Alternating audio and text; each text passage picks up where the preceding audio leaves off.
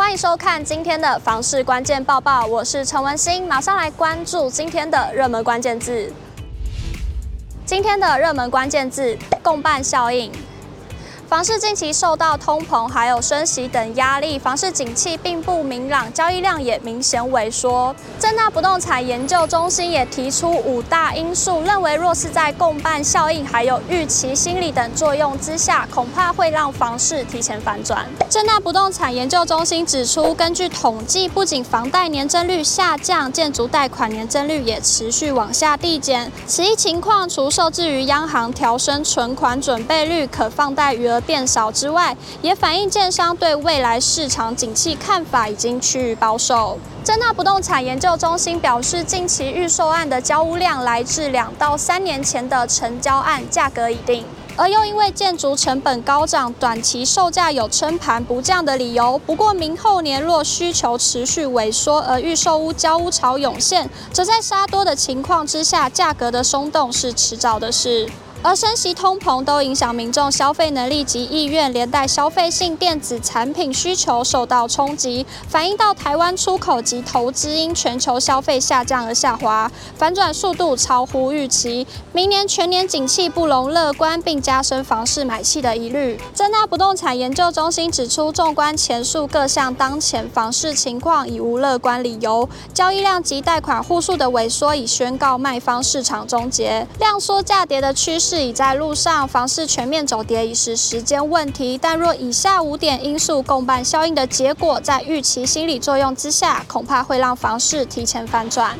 五项因素包括全球经济持续衰退的力道及其对台湾进出口的冲击程度，台湾股市是否持续价跌量缩，冲击资金进出的量能与弹性。接着则是消费者信心是否受经济前景与通膨影响持续低迷，并冲击购物消费意愿。房市交易量持续萎缩，预售屋售价出现更多松动个案。最后则是房屋销售率持续下探，成交天数拉长，伴随溢价空间放大。最后，正大不动产研究中心也提醒，买方市场的来临有利于看屋溢价的同时，购屋潜藏的风险也需要审慎评估。马上来关心今天的精选新闻。首先来看到申报实价登录常常出错吗？试试这个方法，简单又省时。买卖实价登录现行共有两种申报方式，一种为纸上登录纸本送件，另一种则为纸本申报。不过这两种申报操作方式略有不同。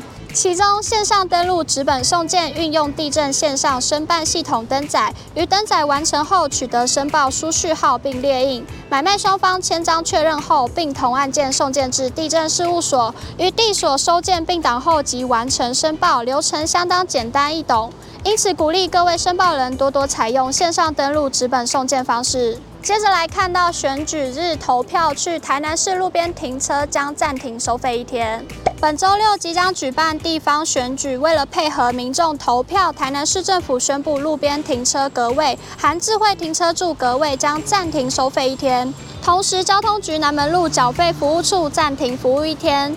安平保管场当日也不开放领车，请洽公民众要多多注意。最后来看到要申请新北市青年租屋补助的民众要加快脚步喽！这个月底即将截止申请。新北市政府城乡发展局表示，今年度青年租金补贴自十一月一日开始受理到现在，民众申请相当踊跃。本次公告办理一千两百七十名申请人，只要在新北市租屋年满十八岁以上，未满四十岁，单身或新婚或育有未成年子女者，且限于新北市涉及就学或就业者，请把握最后一周的时间，以线上或邮寄方式提出申请。